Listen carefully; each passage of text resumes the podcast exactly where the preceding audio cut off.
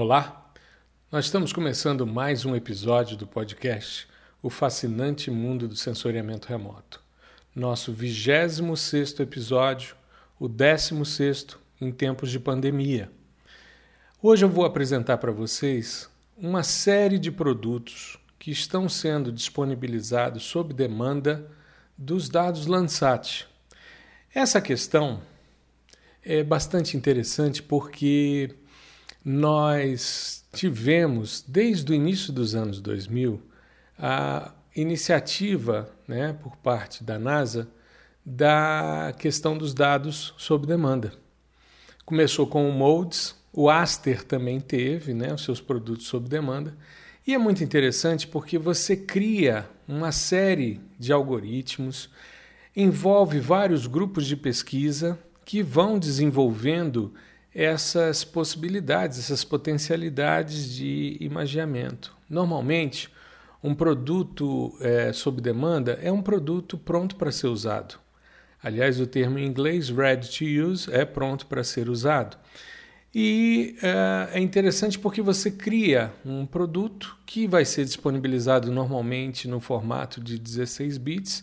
Existe um fator de escala para que você chegue à unidade que te interessa e a partir daí você começa a utilizar dados que foram já previamente processados, dados que passaram por modelos específicos de sensoriamento remoto. Essa semana eu fiz um post sobre o lançamento que ocorreu nesta semana é, que passou, né, a, o lançamento do produto de evapotranspiração provisório. Né, ele ainda está em fase de de implementação, mas já disponibilizado em milímetros né, de evapotranspiração atual. Então, bem interessante o processo. A minha ideia hoje é falar um pouco sobre esses produtos e uh, como é que a gente acessa, o que, que eles estão é, disponibilizando né, com 30 metros. Nós tínhamos os produtos do, do Aster variando uh, de 15, 30 e 90 metros, Normalmente, a partir de 30 metros, você tem uh, os dados do Landsat, né, que é uma média resolução, e os dados do MODES eram de 250, de 500 e de 1 km ou 1000 metros, né, o tamanho do pixel, já numa escala bastante regional.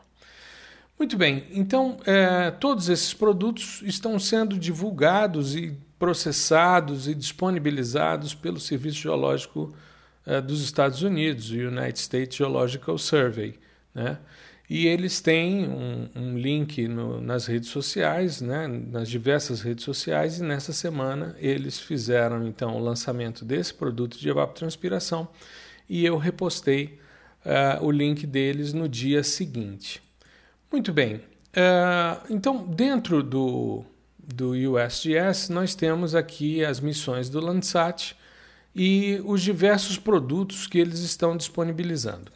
Eu queria primeiro lembrar a você que dados Landsat, eles são, quando dados brutos, eles são os dados que nós chamamos de nível 1, que são os dados de radiância que foram já, de certa forma, calibrados para o nível do sensor e que estão disponíveis em números digitais. Então, quando você solicita uma imagem é, bruta do Landsat, você está trabalhando basicamente com um dado nível 1.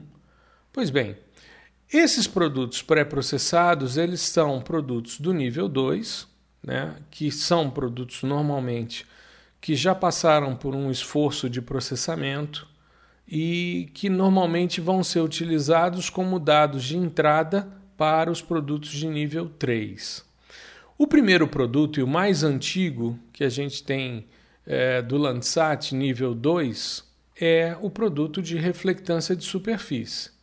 A gente tem que entender o seguinte: quando a gente está trabalhando com reflectância, para você que está começando a entender sensoriamento remoto, a gente precisa entender que um modelo básico ele tem uma fonte de radiação, uma luz, no caso o Sol, nesse caso.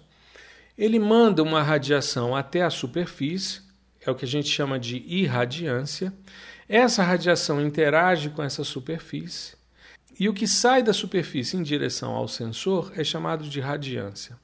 A radiância dividida pela irradiância me dá a reflectância. A reflectância ela é normalizada, ela é um percentual desse fluxo irradiante que está sendo refletido pela superfície. Mas o que, que acontece? Existem é, possibilidades de você ter a reflectância aqui no topo da atmosfera, medida no nível do sensor. Ou seja, você tem da superfície até o sensor toda uma atmosfera interposta em que efeitos de espalhamento e de absorção, né, espalhamento da luz e absorção dos que os gases promovem dessa radiação que sai do Sol, vão, de certa forma, mudar a informação que chega aqui no sensor. Essa reflectância no topo da atmosfera a gente chama de reflectância TOA, ou Top of Atmosphere. Né? E existe também a reflectância BOA, ou Bottom of Atmosphere. Quando você está analisando que a reflectância é na base da atmosfera, significa que você está eliminando o espalhamento que a luz sofre né, pela atmosfera e a absorção que os gases exercem sobre essa radiação. Então você está eliminando os efeitos atmosféricos. Muito bem. Quando a gente fala que está trabalhando com reflectância de superfície, é a mesma coisa da reflectância boa, ou bottom of atmosphere você já removeu os efeitos dessa coluna de ar que está entre o sensor e o alvo. Então, quando você faz isso, você está corrigindo os efeitos atmosféricos. Existem modelos que são é, empíricos e existem modelos baseados em transferência radiativa. Tá? Eles utilizam um modelo de transferência radiativa e fazem essa correção para, na coleção 2, disponibilizarem os dados de reflectância de superfície. E isso é implementado desde os dados do Landsat 4, Landsat 4, 5, 7 e 8. Então você pode solicitar, isso você faz, por exemplo, dentro do, do Earth Explorer, né, que é um, um dos portais mais é, comuns né, de disponibilidade de dados Ali você pode solicitar os dados nível 2 né, e solicitar então que essas informações sejam oferecidas sob a forma de reflectância de superfície.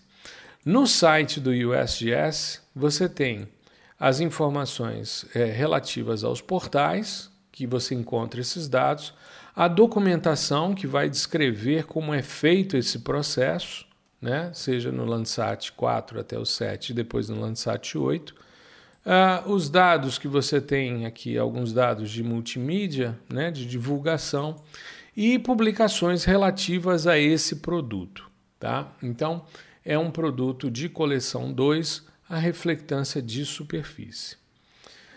Um outro produto sob demanda que nós temos disponível no nível 2 é o, a reflectância aquática, né? É um dado provisório ainda, mas ele serve para você analisar a, as águas interioranas ou continentais e as águas é, near shore, né? ou seja, que estão ali ao longo da costa, muito próximas da costa, oceânicas, porém muito próximas da costa.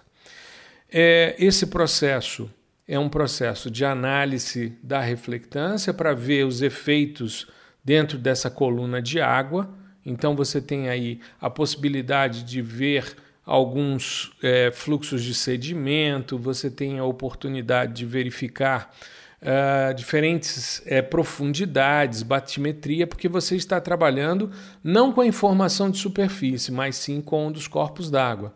Aliás, há uma tendência de você mascarar a área continental e disponibilizar esses dados somente de reflectância aquática. Né?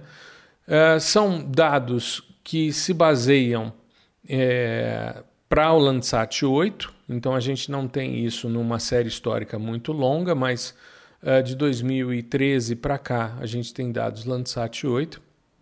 Né?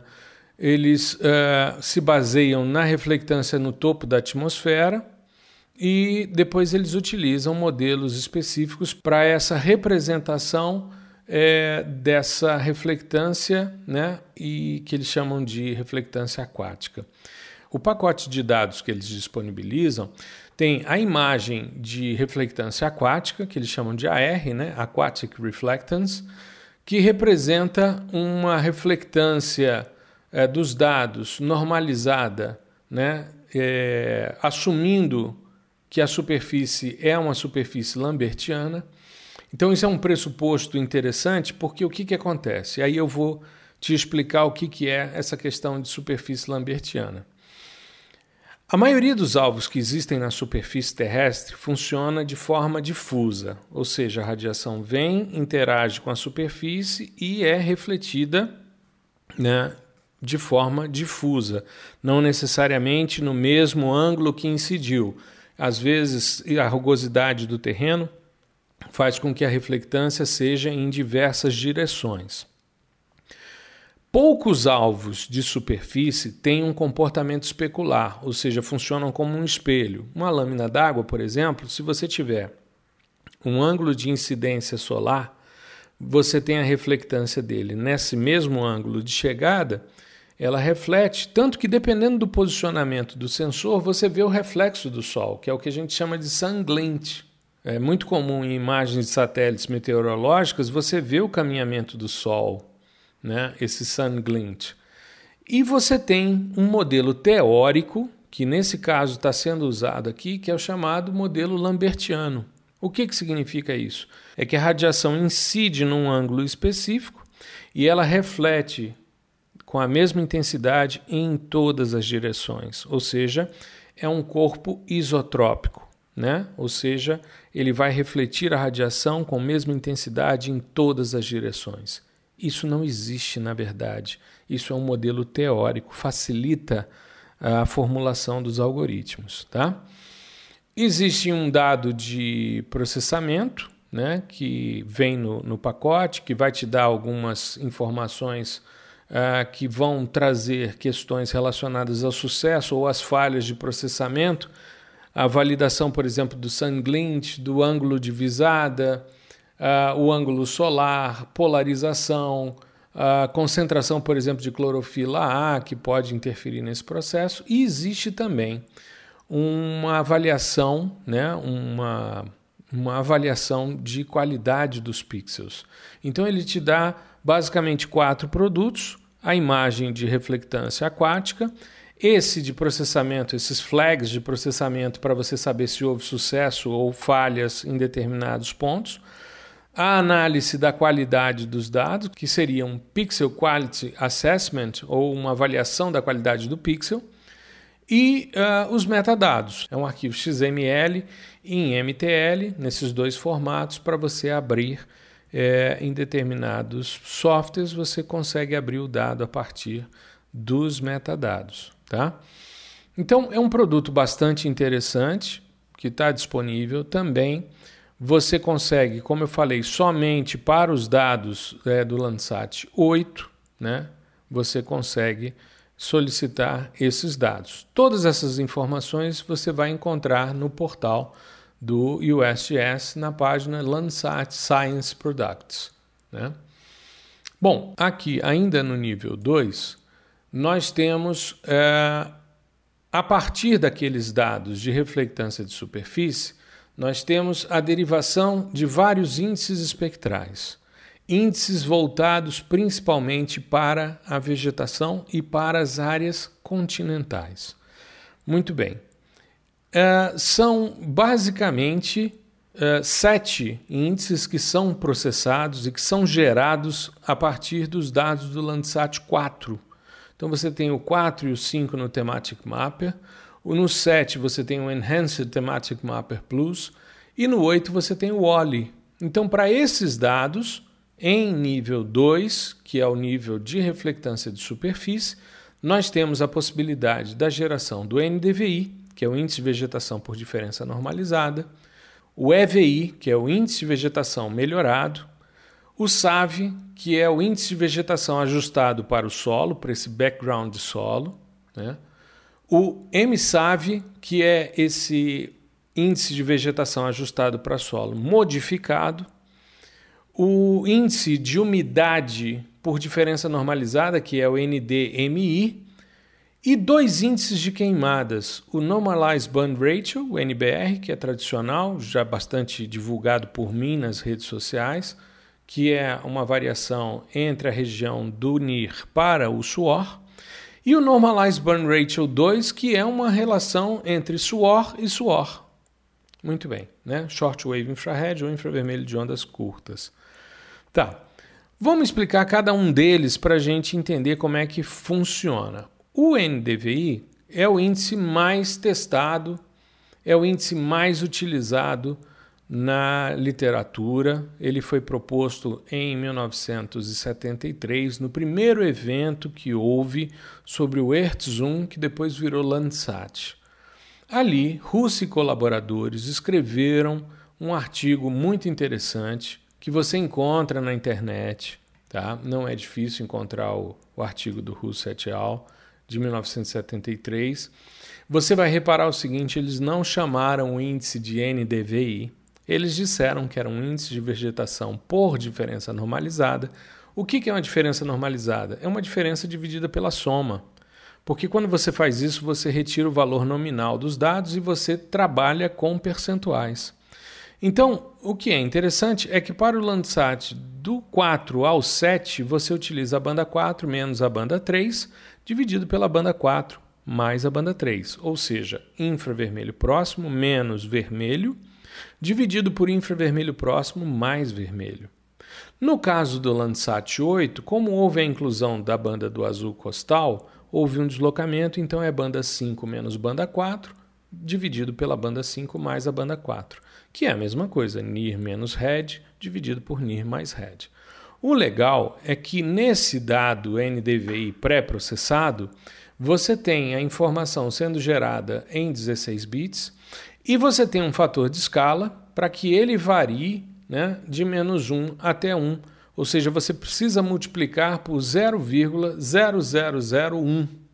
Aí você vai sair dos 16 bits para esse range que ele vai variar de menos 1 a 1. Lembrando que de menos 1 a 0 você tem os valores que não são fotossinteticamente ativos e a partir de 0,03 se fala de zero, mas é normalmente um pouquinho mais, 0,03 você já começa a ter a medição do verdor da vegetação.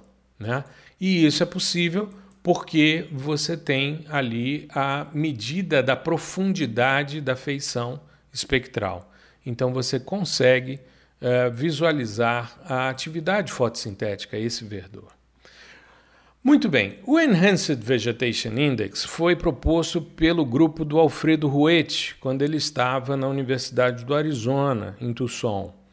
Eles fizeram uma junção do SAVE, que foi a tese de doutorado dele, com o ARV, que era um índice espectral que foi previsto, é, que foi desenvolvido para é, minimizar o espalhamento da luz na região do azul.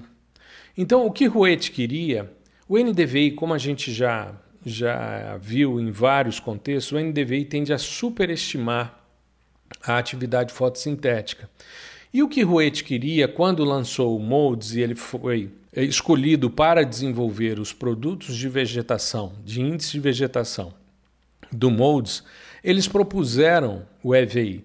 Então, ele estava preocupado em melhorar o SAV, que era o produto que ele tinha desenvolvido no doutorado, e ele queria minimizar essa superestimativa de atividade fotossintética que o NDVI gera, e ao mesmo tempo ele queria é, minimizar o espalhamento, ou seja, utilizar um índice espectral que é, pudesse minimizar o espalhamento que a luz sofre na região do azul.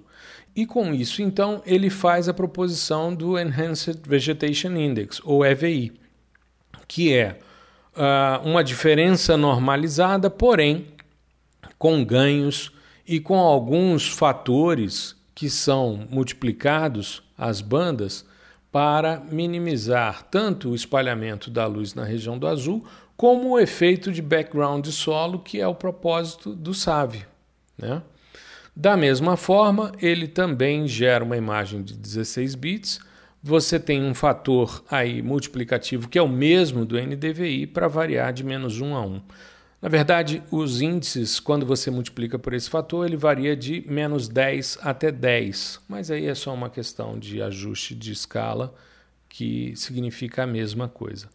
Como ele é implementado tanto a partir dos dados do Landsat 4, do 4 até o 5 é um conjunto de bandas e depois o Landsat 8, como eu expliquei, no NDVI, você tem a inclusão da banda do azul costal, então você tem um deslocamento. Né? E os fatores de multiplicação. Esses produtos estão disponíveis também desde que você solicite. O tempo de processamento desses dados não é muito grande, não. É mais comum é, que você em um dia receba esses dados. Porém, nesse período que nós estamos vivendo de pandemia, nem todo mundo está trabalhando presencialmente, muita gente está em teletrabalho, apesar disso ser. Uh, são algoritmos que rodam a partir de uma solicitação, mas tem toda uma automatização desse processo. Mas enfim, é bom a gente não criar uma expectativa de que será imediato. Ele é um produto sob demanda, então ele precisa ser solicitado e demora um tempo para ser gerado.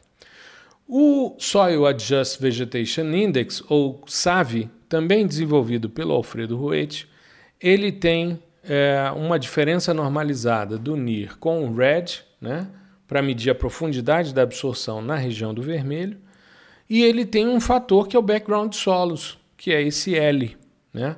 esse fator de correção do brilho do solo, que ele chama de, de L, e que ele varia né, dependendo da área, mas que por default se utiliza o valor meio né, para você ter essa informação. No caso aqui, eles já por default assumem o valor L igual a meio. Né? Também ele vem em 16 bits, da mesma forma que o NDVI, que o EVI. Você tem o mesmo fator multiplicativo, e aí você vai sair de 16 bits para a faixa né, que ele está inserido, de menos 1 até 1, no caso de menos 10 até 10.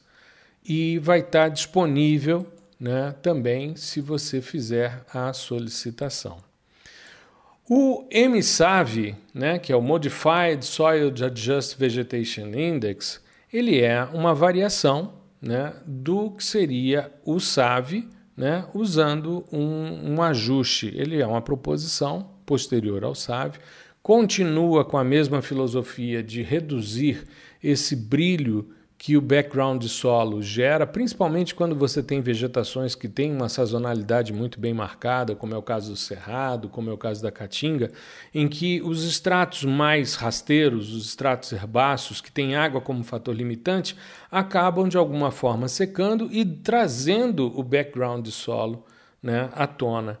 Então, é, as equações estão propostas também, tanto para o Landsat 4 até o Landsat 8, lembrando que de 4 até 7 são as bandas 4 e a banda 3, enquanto que no 8 é a banda 5 e a banda 4. Né? São ajustes que são feitos. E tem alguns fatores multiplicativos que são propostos nesse MSAV. Também varia em 16 bits e também tem o mesmo fator multiplicativo. Muito bem. O Normalized Difference Moisture Index, né, ou índice de umidade por diferença normalizada, ele uh, é implementado a partir de uma diferença normalizada entre o NIR e o suor, ou seja, a região da banda 4 no caso do Landsat 5 e a banda 5 no caso do Landsat 5.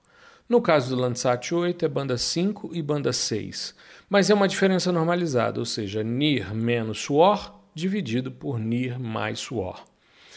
Com essa variação, né, porque há uma, uma mudança né, no posicionamento dessas duas bandas em função da umidade, ou seja, áreas com maior ou com menor umidade, você tem essas variações. É um índice de diferença normalizada, portanto, varia também de menos 1 a 1 tá certo? É só você multiplicar pelo fator multiplicativo igual aos anteriores, eles foram previstos para terem todos 16 bits e o fator de multiplicação ser o mesmo nesse caso, com essas questões desses índices de vegetação, e com isso você consegue diferenciar as áreas que têm maior ou menor umidade na vegetação, tá? Então é importante que se frise isso. A gente vai ter aqui esse índice, esse NDMI, né, ou Normalized Difference Moisture Index, medindo essa umidade a partir de oscilações entre o NIR e o suor. Muito bem. Os dois outros índices que são derivados desses dados de reflectância são os índices de é, queima normalizada, o Normalized Burn Ratio e o Normalized Burn Ratio 2. O que, que acontece? Quando você tem uma queimada, vamos, vamos pensar em termos espectrais. Em termos espectrais, uma vegetação tem uma absorção no azul, um pico no verde, uma absorção no vermelho, aí sobe para o infravermelho próximo, desce para o infravermelho de ondas curtas e continua descendo em direção ao final do infravermelho de ondas curtas. O que, que acontece normalmente quando uma vegetação queima? Essa região do NIR, ela que tem numa vegetação sadia o seu maior albedo, ela tem, ou sua maior reflectividade, ela tende a diminuir esse albedo. Então, essa reflectividade diminui. Em compensação, na região do suor, no final, a partir ali de 2 micrômetros, que é a banda 7 no caso do Landsat 5, quando a vegetação queima, isso daqui sobe. Então, se nós traçarmos uma reta entre banda 4 e banda 7, pegando o NBR, o que, que a gente está medindo com o NBR por meio de uma diferença normalizada? É essa oscilação NIR-suor, final do suor, NIR-suor. E isso então me dá o grau de severidade da queimada. Eu consigo, analisando o Normalized Burn Ratio, né, eu consigo visualizar o nível de severidade que uma área que queimou vai ter. Porque uma área que não queimou, ela não vai ter essa relação. Mas o que, que acontece? Como você está medindo essa oscilação NIR-suor, quando a vegetação rebrota, isso também é percebido. Então o NBR ele funciona muito bem, existem variações, existe o delta NBR, existe o RDNBR, que são variações desses índices. Eu já falei sobre isso é, em alguns posts, em alguns episódios. Mas é interessante a gente pensar nessa relação porque a gente pode analisar tanto o nível de severidade, o grau de severidade de um evento, de uma queimada, como também a gente pode entender e interpretar a rebrota dessa vegetação.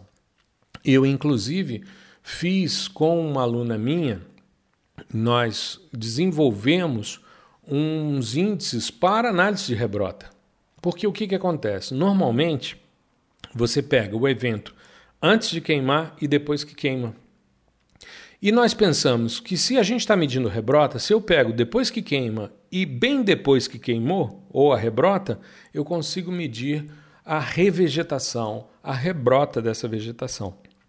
E os resultados têm sido muito, mas muito satisfatórios. Da mesma forma que os demais índices espectrais, o NBR é apresentado em 16 bits, utiliza-se o mesmo fator multiplicativo. Isso é bom porque você mantém sempre em mente quando você for fazer a sua matemática de bandas, as suas operações aritméticas, você vai sempre multiplicar pelo mesmo fator, porque ele é sempre o mesmo que vai ser utilizado. E com isso você vai ter as áreas que sofreram mais, as cicatrizes de queimada vão estar disponíveis, você vai conseguir visualizá-las e medir inclusive o nível de severidade delas. É um assunto bastante interessante. O NBR2 é uma variação, só que ao invés de você pegar do NIR ao final do suor, né, do infravermelho de ondas curtas, você pega a partir da banda 5 para o infravermelho de ondas curtas no finalzinho, a banda 7. Então é uma medição mais sutil né, que mostra algumas áreas que muitas vezes o NBR não destaca. Né? Então tem umas vantagens, vale a pena testar para verificar. E como são produtos sob demanda, você pode solicitar um e solicitar o outro. E com isso você avaliar. Então, ao invés de ser banda 4 e banda 7, né, diferença entre banda 4 e banda 7 dividido por banda 4 mais banda 7, que é o NBR, é banda 5 e banda 7 dividido pela banda 5 mais a banda 7, no caso dos Landsat que vão de 4 até 7. No Landsat 8 você vai usar a banda 6 e a banda 7, que é a mesma coisa, a mesma região do espectro. Mesmo fator né, multiplicativo, e com isso você tem então esse produto sob demanda que é muito útil, que é muito interessante, que são os índices espectrais derivados da reflectância de superfície a partir de dados Landsat. Você consegue solicitá-los, então são produtos sob demanda e você tem toda a documentação, todas as publicações que foram feitas que estão disponíveis, né? Eu falei num post recente que dependendo da área é, se for, por exemplo, nos Estados Unidos, você consegue inclusive dados de luz noturna, tá certo? Então você consegue solicitar esses dados. Muito bem. O que, que acontece? Desde o Landsat 4, nós temos bandas termais disponíveis. Ou seja, desde julho de 82 para cá, nós temos sempre dentro do sistema Landsat algum sistema sensor que vai fazer uma medição da temperatura de superfície. E essa estrutura ela pode ser convertida em temperatura de superfície. Nós temos a possibilidade de, por meio de algoritmos e de uma matemática simples, fazer essa conversão, porém você pode solicitar esses dados.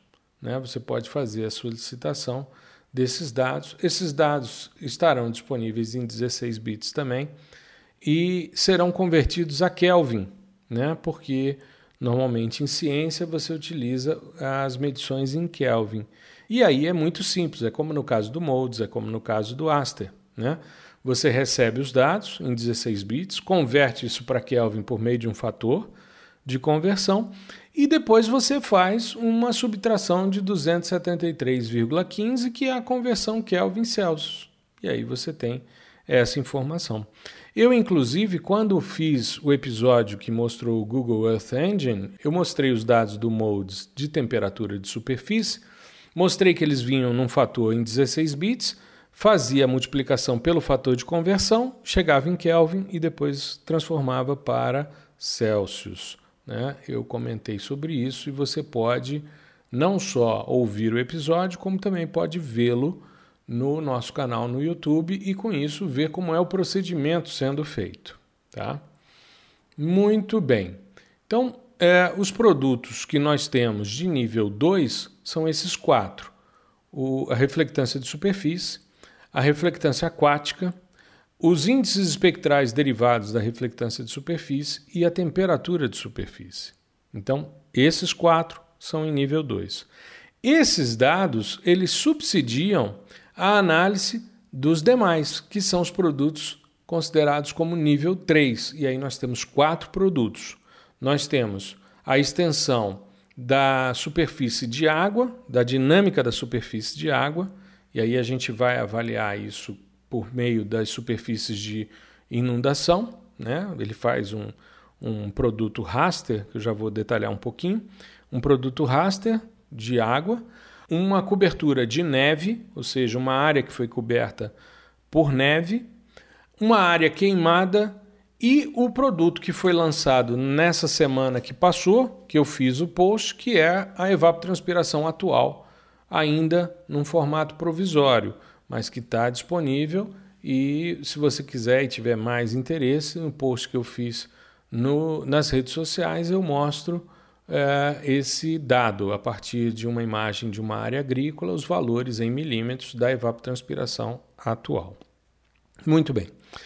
Esse produto de superfície de água, extensão de superfície de água dinâmica, ele faz um mascaramento da imagem e ele mostra né, a presença de água nos dados do Landsat 4 até o Landsat 8. Então você tem uma série histórica muito boa aí disponível que você pode solicitar, porque ele é sob demanda. Né? Ele está disponível então por esses sistemas sensores, ele é gerado por uh, dados de reflectância de superfície, né, esse comportamento espectral da água, e uh, ele vai disponibilizar esse dado né, com uma série de, de imagens que vão gerar então a presença da água. Você vai conseguir, né, em áreas que tenham é, superfícies é, alagadas e tal, você vai conseguir delimitar direitinho a presença da água. Né? E é um, um produto que vale a pena você é, analisar, porque ele pode servir como uma máscara para que você possa realçar e separar as áreas que te interessam. Né? Então, é, ele tem ali uma, uma série de potencialidades de uso na parte de hidrologia, né, para modelagem hidrológica, para fazer análise, por exemplo, de é, estimativa de vazão em grandes rios, né, monitoramento de reservatórios, né, da acumulação de água em reservatórios. Sob o ponto de vista biológico, você pode fazer uma avaliação de habitats, né, que são ah, áreas que esses habitats de, de áreas alagadas podem ser avaliadas. Você pode utilizar para delinear, né, para delimitar wetlands, que são áreas úmidas bastante interessantes e que têm uma dinâmica ecossistêmica muito própria. Você pode utilizar para estudos de balanço de energia, para ciclo do carbono, para fazer modelagens. Você pode avaliar é, monitoramento de secas, de enchentes, mitigação dessas enchentes, enfim, acidentes, né, a questão de emergências, respostas a esses acidentes. Você pode utilizar como dados de uso do solo, né? E você pode também é, utilizar para fazer todo um planejamento da utilização de recursos hídricos. Tá? Ele está disponível no Earth Explorer, né? você consegue fazer a solicitação dele no Earth Explorer, porque lá você tem para os dados Landsat, na categoria Landsat, você tem o Collection One, e aí você tem os diversos níveis, entre eles aqui o nível 3, e aí você tem o Dynamic Surface Water Extend. E aí você pode solicitar esses dados. Além disso, é, esse projeto ele foi publicado na Remote Sensing, e as duas referências estão disponíveis, é, tanto a de 2015 como a de 2019, estão disponíveis uh, os links para os artigos no site do USGS. Muito bem. Ainda dentro dos produtos nível 3 da Collection 1, a gente tem aqui para os dados do Landsat 4 até o Landsat 8, você tem a possibilidade de mapear a superfície coberta por uma fração de neve. Isso para nós no Brasil não importa tanto, né, porque nós não trabalhamos com esses sistemas, mas isso não impede que você faça trabalhos nesse sentido. Nós temos glaciologistas no Brasil, temos pessoas que trabalham na Antártica, que trabalham no, no, no Ártico, que trabalham é, em regiões polares e que precisam muitas vezes ter essas máscaras para poder saber as áreas que vão desenvolver seus estudos. Então, é uma possibilidade de você fazer uma análise prévia a partir desses dados Landsat. Você consegue solicitar dados com resolução de 30 metros de cobertura de neve. Né? Você vai ter a imagem de cobertura de neve e você vai ter também uma coisa que gera muita confusão, que é nuvem. Nuvem e neve é, costumam se confundir na região do visível. Porém, quando você vai para o infravermelho de ondas curtas, você separa porque a neve ela tem um baixo albedo no suor, enquanto que as nuvens continuam com albedo elevado. Então você consegue separar bem um do outro. Né? Então é um dado que está disponível também no Earth Explorer, você pode solicitá-lo. E no site do USGS, na parte de produtos científicos, você tem todas as referências relativas a esse produto. Um outro dado que é gerado a partir né, dos dados de reflectância de superfície para uh, do Landsat 4 até o Landsat 8 são os dados de áreas queimadas, ou seja, a partir da utilização de índices como o NBR né, ou o NBR2 é possível você criar uma máscara e separar somente a cicatriz da área queimada. É interessante porque uh, você está analisando áreas que sofreram com incêndios e aí você consegue separar essas áreas e avaliar somente dentro dessas áreas os locais que estão uh, ocorrendo rebrotas, por exemplo. Então, é, é, um dado bastante útil quando a gente trabalha com queimadas. E uma série histórica bastante longa, porque a partir de 84 você já tem os dados do TM4 sendo processados para esse produto, até os dados atuais né, com o Landsat 8. ele vai gerar basicamente no pacote de dados dois grandes grupos, né? a probabilidade de queimada, então ele vai avaliar numa determinada área, uh, pixel a pixel, essa área queimada e a probabilidade dela ter sido queimada, e uma outra cena que é a classificação queimada. Então é uma imagem com a área classificada como queimada. Né? Tem uma série de possibilidades para você utilizar em pesquisas ligadas a ciclo do carbono, para você fazer manejo integrado de fogo, para você avaliar impactos decorrentes de áreas que foram queimadas, né? fazer uh, previsões e análises históricas para verificar, por exemplo, redução de espécies em determinadas áreas, porque os estudos mostram que à medida em que você vai tendo fogo recorrente numa área, você vai diminuindo a diversidade de espécies, né? mesmo que haja rebrota. Também está disponível no Earth Explorer, né? você pode fazer a solicitação desses dados, assim como toda a documentação está disponível no site do Landsat desses produtos científicos, esses produtos sob demanda, além das referências que foram publicadas em periódicos como Remote Sense of Environment, né, uh, como no Remote Sensing, enfim, no, no release né, de dados do USGS, enfim, tem, você tem uma, uma disponibilidade muito grande. E na semana passada, né, nós tivemos o lançamento é, com os dados de é, evapotranspiração atual. Né? Esse é o produto científico mais recente, foi disponibilizado essa semana, foi colocado à disposição essa semana. Os posts foram feitos na semana, né? Foram feitos na semana passada, enfim, no final de, de junho, né? E nós tivemos então a disponibilidade dessas informações. É, é um produto bastante interessante e ele tem uma descrição é, bem, bem generosa no site. Tá? Ele é um produto é, que é gerado a partir dos dados de temperatura de superfície. Né? Ele usa um modelo chamado é, modelo de balanço de energia de superfície é, simplificado operacional, que é o SBOP. Né? Esse modelo ele é baseado num modelo simplificado de balanço de energia de superfície. E assim como esses balanços de superfície, desde o Cebal, né, que foi um dos primeiros, né, isso foi no final da década de 90, em 98, quando Bastiassen e colaboradores publicaram o Cebal, eles sempre buscam né, pixels quentes e pixels frios né, para poder simular ou para poder compreender a dinâmica de calor sensível e calor latente. E aí você tem a possibilidade de é, avaliá-los nas imagens. Né? O calor sensível é a quantidade de energia que faz com que haja variação de temperatura, mas não há mudança de estado. O calor latente não muda a temperatura, mas muda o estado. Né? Então, eles utilizam essas, essas percepções nesses modelos de balanço de energia para calcular a evapotranspiração.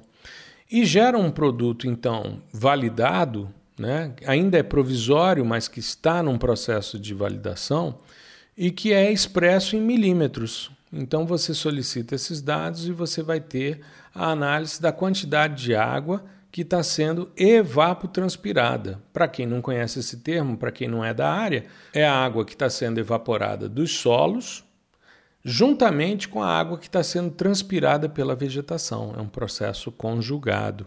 Tá? Então você vai ter aqui uma estimativa da quantidade de água que vai sendo transferida da superfície da Terra para a atmosfera. Isso expresso em milímetros. Né?